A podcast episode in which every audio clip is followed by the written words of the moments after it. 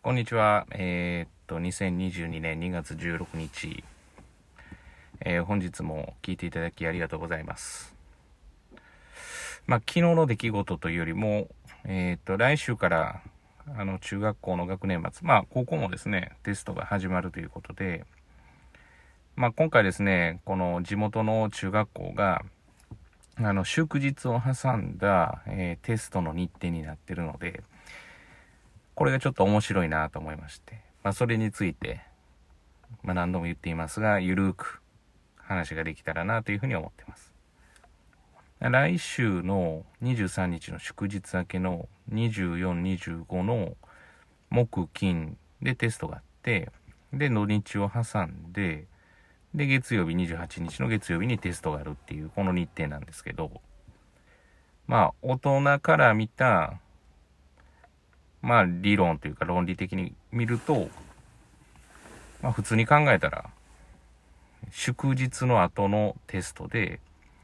まあ、2日目さえ乗り切ったら、まあ、過去最高の、うん、点数が取れるんじゃないかなというふうに思われるというふうに思うんですけどね。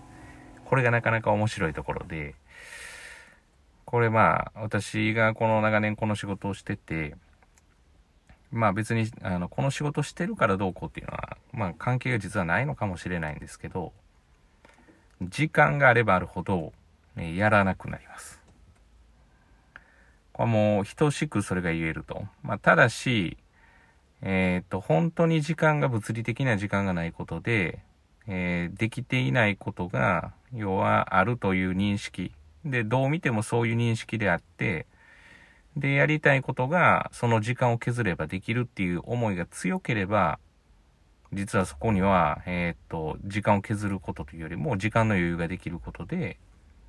すごく効率的に回るんですけれども、まあ、多くの人は、まあ、よく言うクラブで、まあ、最近クラブって、まあ、このコロナが流行り始めてからはあまりないかとは思うんですけど、まあ、コロナを理由、まあ、コロナがあるので、まあまあ、それまではクラブを理由に、勉強ができないとか、まあ、これこれがあるから勉強できないと。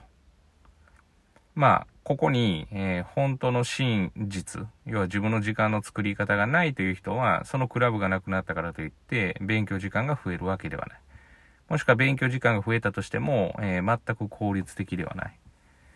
ということがよく起きます。もうこれは、例えば今だと、まあコロナ関係で学級閉鎖になったりして、まあ3日間ないしは1週間近く、こう休みが続いたりすると、まあ明日も時間あるし、明後日も時間あるしって、これ実は大人の人でも経験したことがあると思うんですけど、時間的余裕っていうのは、えっ、ー、と、必ずしもその自分がしたいことにその時間を当てるっていうわけではない。むしろ、本当にしたいというふうに思ってるものじゃないと当てないっていうところがあって、と考えると、こう話を戻しますと、あるその中学校の木、金、月という、しかも木曜日の前の水曜日がお休みという、この現実的に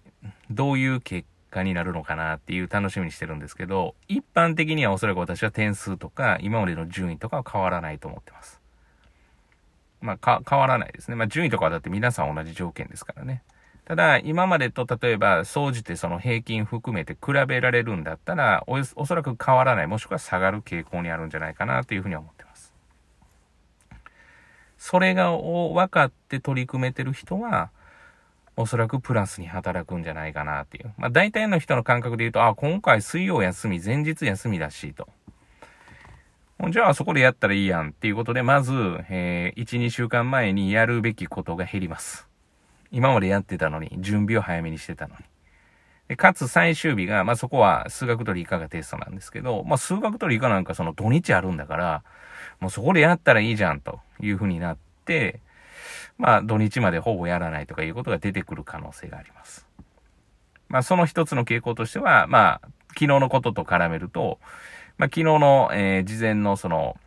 まあ、定期テスト前テストっていう形でやると、まあ、いつもよりかあまり良くなかったのかなっていうのは、まあ、感じました。まあ、それで言うと、もしかしたらそういうところの気の緩みとかっていうのがあるんじゃないかなと。で考え方一つでこう、たくさんのことがこう見られるので、まあ皆さんもですね、時間に余裕ができる、できればできるほど、実は効率的じゃなくなる。かつ、えっ、ー、と、意外にやらなくなるっていうことをもともと知って、あの、取り組んだ方がいいんじゃないかなというふうには思います。私自身もそうです。まあこれに関連して、ちょっと話を飛んで、まあ別日にしてもいいんですけど、せっかくなんで。だからまあよく言うブラック企業っていうのが、まあ言ってみたらこう、まあかなり働かされて、馬車馬のごとに働かされて、なんであの人たちってあんだけ働いてるのに、こう嫌だとかやめようと思わないのかって言ったら、働いてる時間で思考を使ってるからなんですね。結局、その暇がないから考えることもしないんで、自分の置かれてる状況がわからない。だからそういう人たちが、まあ長期の休みとかに入って、地元の友達とか、まあ今までの友達と会って話をすると、それおかしいよって言われて、あ、そうかっていうふうになることが多いっていうのとも関連してるかなというふうに思います。結局は実は忙しくというか、まあ、忙しくっていう言葉あんま良くないんですよね。結局、忙しいっていうのは立身弁になくすと書く。まあ、なくなるという字を書くので、心がなくなるということですから、まあ、忙しいというよりも、時間を上手に使うっていうことが、まあ、どんなことにもこう大事じゃないかなっていうふうに自分自身にも言いかす言い聞かせて、今日も元気にやっていけたらなというふうに思います。いつもですね、まあ、聞いてくださってる方がいるかわからないですけれども、これはま続けていこうと思ってますんで、ま、聞いてくださってる方がいるということを、えっ、ー、と、念頭に、本当にいつも聞いていただきありがとうございます。また明日お会いしましょう。では。